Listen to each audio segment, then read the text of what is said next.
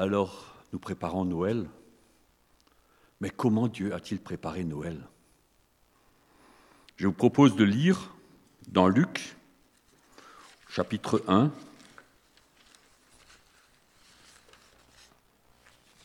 les versets 5 à 25. La préparation de Noël. Du temps d'Hérode, roi de Judée, il y avait un sacrificateur nommé Zacharie, de la classe d'Abia. Sa femme était d'entre les filles d'Aaron et s'appelait Élisabeth. Tous deux étaient justes devant Dieu, observant d'une manière irréprochable tous les commandements et toutes les ordonnances du Seigneur.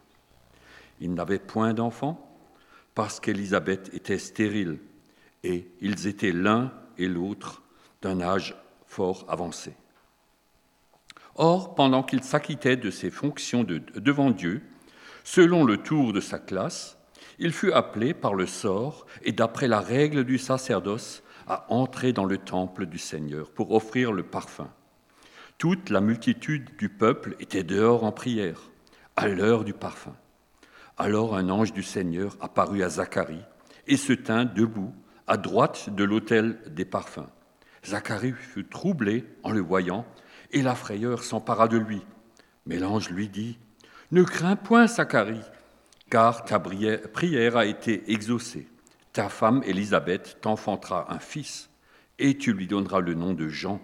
Il sera pour toi un sujet de joie et d'allégresse, et plusieurs se réjouiront de sa naissance, car il sera grand devant le Seigneur. Il ne boira ni vin, ni liqueur enivrante. Il sera rempli de l'Esprit Saint dès le sein de sa mère. Il ramènera plusieurs des fils d'Israël au Seigneur leur Dieu. Il marchera devant Dieu avec l'esprit et la puissance d'Élie pour ramener les cœurs des pères vers les enfants et les rebelles à la sagesse des justes, afin de préparer au Seigneur un peuple bien disposé. Zacharie dit à l'ange, À quoi reconnaîtrai-je cela? Car je suis vieux et ma femme est avancée en âge. L'ange lui répondit, Je suis Gabriel, je me tiens devant Dieu. J'ai été envoyé pour te parler, pour t'annoncer cette bonne nouvelle. Et voici, tu seras muet, et tu ne pourras parler jusqu'au jour où ces choses arriveront, parce que tu n'as pas cru à mes paroles, qui s'accompliront en leur temps. Cependant, le peuple attendait Zacharie, s'étonnant de ceux qu'il restait si longtemps dans le temple. Quand il sortit, il ne put leur parler. Et ils comprirent qu'il avait eu une vision dans le temple. Il leur faisait des signes et resta muet. Lorsque les jours de service, ces jours de service furent écoulés, il s'en alla chez lui. Quelque temps après, Élisabeth, sa femme, devint enceinte. Elle se cacha pendant cinq mois, disant C'est la grâce que le Seigneur m'a faite quand il a jeté les yeux sur moi pour ôter mon opprobre parmi les hommes jusque-là. Alors, Zacharie et Élisabeth vivent à une période, une époque plutôt triste pour Israël. Hérode, un roi cruel, règne sur le pays, mais le vrai pouvoir, c'est aux mains des Romains. Il reste des fidèles à l'Éternel et parmi eux, Zacharie et Élisabeth. Autrement, c'est beaucoup la débandade en Israël. Ces deux-là sont ici appelés justes devant Dieu, car ils sont irréprochables par rapport aux commandements et aux ordonnances du Seigneur cités dans le Lévitique. Ils sont tous les deux descendants de Lévi ou d'Aaron, donc euh, ils connaissent, mais ils ne connaissent pas seulement par cœur, ils le vivent.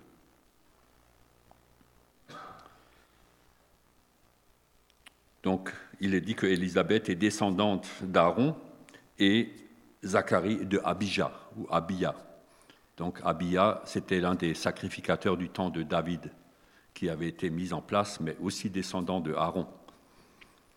Voilà. Et donc, à l'époque, si vous voulez relire ces textes, c'est dans 1 Chronique 24 où David met en place ses prêtres et il y a toujours un tirage au sort, quelle classe est en service. Beaucoup de sacrificateurs de l'époque que nous, dont nous parlons cherchait la proximité des autorités pour se donner de la valeur aux yeux du peuple. Il y en a beaucoup qui étaient autour de Hérode à la naissance de Jésus. Hérode a juste pu consulter à droite à gauche. Il y avait toujours du monde qui tournait autour de lui, qui pouvait le renseigner où ça se passait. Zacharie est fidèle à Dieu. Alors qu'il effectue sa mission devant Dieu, le sort, entre guillemets, le désigne pour entrer dans le Saint des Saints. Pour ceux qui étaient là dimanche dernier, André Moutz en a parlé une fois par an. Un sacrificateur avait le droit euh, d'entrer et d'après ce que André nous a dit dimanche, il avait une corde au pied. Personne n'avait le droit d'entrer et s'il lui arrivait un malheur, on le tirait de l'extérieur. Donc, je ne sais pas, en tout cas, c'est ce que je vous retransmets. Et donc, il va offrir le parfum, et cette année, c'est lui. C'est le rendez-vous que Dieu lui a fixé à lui. Dans sa classe, il y a tirage au sort, et puis ça tombe sur Zacharie. C'est un moment exceptionnel pour lui et pour le peuple qui prie. Le peuple entier était dehors à prier. Ce n'est pas tous les jours. Et pour beaucoup qui attendent une intervention, un réveil pour Israël, il y en a quand même beaucoup qui aspiraient à un réveil. Pour Zacharie, en entrant, il ne se doute pas que le sort lui a donné, euh, lui a été donné, que ce sort, c'est un rendez-vous avec Dieu. Un rendez-vous qui va changer sa vie, car il avait une ombre constante sur la vie de ce couple. Il y avait une ombre constante sur la vie de ce couple, sur leur longue vie commune. Pas d'enfants, stérile. Et pour les gens de l'époque, c'était un jugement. Et le peuple ne se privait pas de parler de ce jugement, souvent. Ils ont dû prier souvent pour cela. Mais maintenant, ils sont trop vieux. L'espoir diminue, diminue, jusqu'à l'évidence, c'est trop tard. Il n'y aura pas d'enfants. Pas d'enfants à qui transmettre leur foi en l'Éternel, qu'ils aiment tellement. Leur maison va s'éteindre avec leur mort. Dans l'Ancien Testament, s'il n'y avait pas d'enfants, un frère pouvait intervenir pour donner une descendance et ainsi de suite. Mais ici, ce serait avec leur mort, la maison Zacharie est éteinte. Pour les femmes de l'époque, c'était honteux. Mon opprobre parmi les hommes comme l'a dit Élisabeth à la fin du passage que nous avons vu. Sarah, Rebecca, Rachel, la femme de Manoah, mère de Samson, Anne, mère de Samuel, elles ont toutes souffert de stérilité et de la méchanceté de leurs congénères. Vous vous souvenez de Anne, la deuxième épouse de son mari qui la traitait durement, qui la méprisait. Pour Rachel, c'était pareil. Sa sœur la méprisait. Sarah, la servante, la méprisait. C'était pénible. Elles ont toutes souffert de stérilité et Élisabeth est la dernière femme dans cette situation citée dans la Bible. Après elle, dans le Nouveau Testament, je ne vois pas qu'on parle de stérilité. Comme pour clôturer l'Ancien Testament.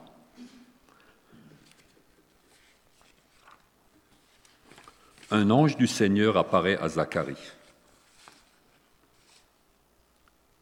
Personne d'autre, en dehors du prêtre, n'a le droit d'entrer ici. Il y avait des gardes à l'extérieur et le peuple qui prie. Ils étaient tous rivés sur la porte le regard rivé sur la porte, et tout à coup il y a quelqu'un. Zacharie est troublé, pris de frayeur, mais très vite l'ange le rassure, ne crains point. Et pour commencer, il lui dit, ta prière a été exaucée. La prière de longue date a été exaucée. Cette prière pour un fils. La stérilité est finie. Élisabeth enfantera un fils, en plus un fils, un descendant. À l'époque, c'était énorme. Après le doute, la résignation, le lent déclin physique, la joie et l'allégresse vont remplir la vie de ce couple. C'est une promesse de l'ange.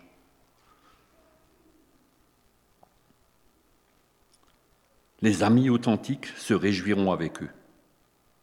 La fidélité de Zacharie et Élisabeth est récompensée.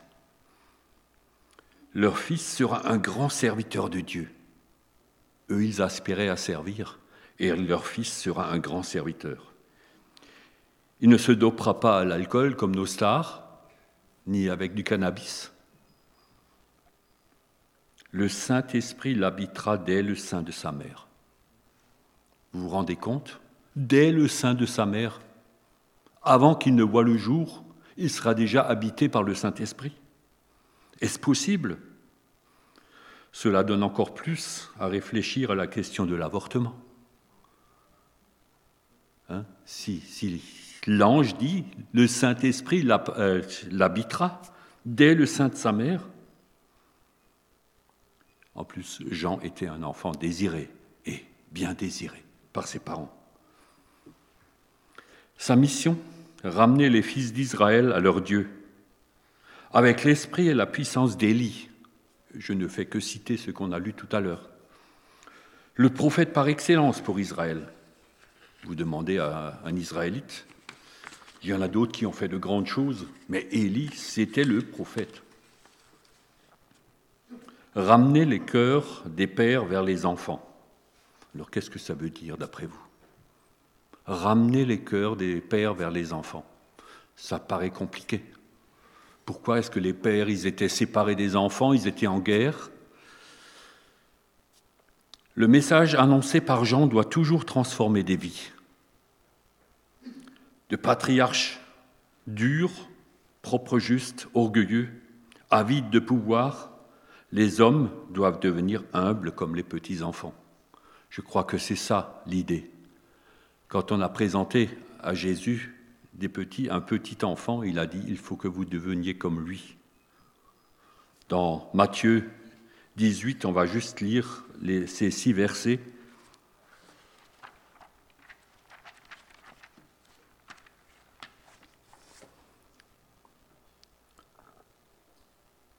la question, qui est le plus grand dans le royaume de Dieu?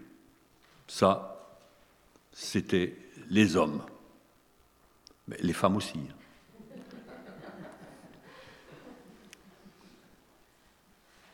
Qui donc est le plus grand dans le royaume des cieux? Jésus, ayant appelé un petit enfant, le plaça au milieu d'eux et dit, Je vous le dis en vérité, si vous ne vous convertissez et si vous ne devenez comme des petits enfants, vous n'entrerez pas dans le royaume des cieux.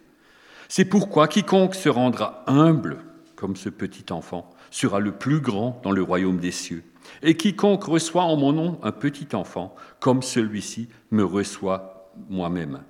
Mais si quelqu'un scandalisait un de ces petits qui croient en moi, il vaudrait mieux pour lui qu'on le suspendît à son cou une meule de moulin et qu'on le jetât au fond de la mer.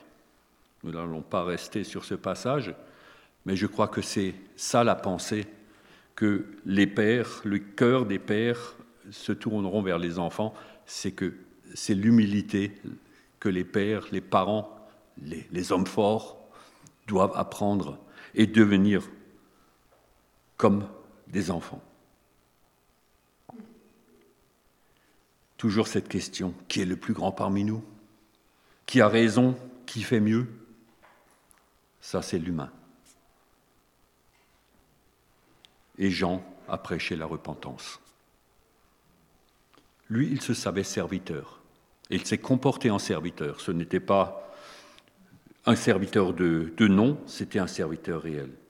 Et en tant que serviteur, j'ai deux citations. Je ne suis pas digne de délier les courroies de ses, souliers. Luc 3, 16. Il faut qu'il croisse et que je diminue aller dehors, expliquer ça aux gens, hein, à nos contemporains, parfois à nous-mêmes, entre nous. Il faut que Jésus croisse et que moi je diminue. Jean, c'est la voix qui crie dans le désert pour préparer la route au Seigneur. préparer les cœurs à la repentance et au salut. Lui, le plus grand des prophètes, habillé d'une peau de chameau. Pas de luxe. Loin du face des grands politiques et religieux, ils n'étaient pas assis à leur table. Ils mangeaient du miel sauvage et des criquets. Il ne fait aucun cas de sa personne. Son unique objectif, sa mission, indiquer au peuple l'agneau de Dieu qui ôte le péché du monde.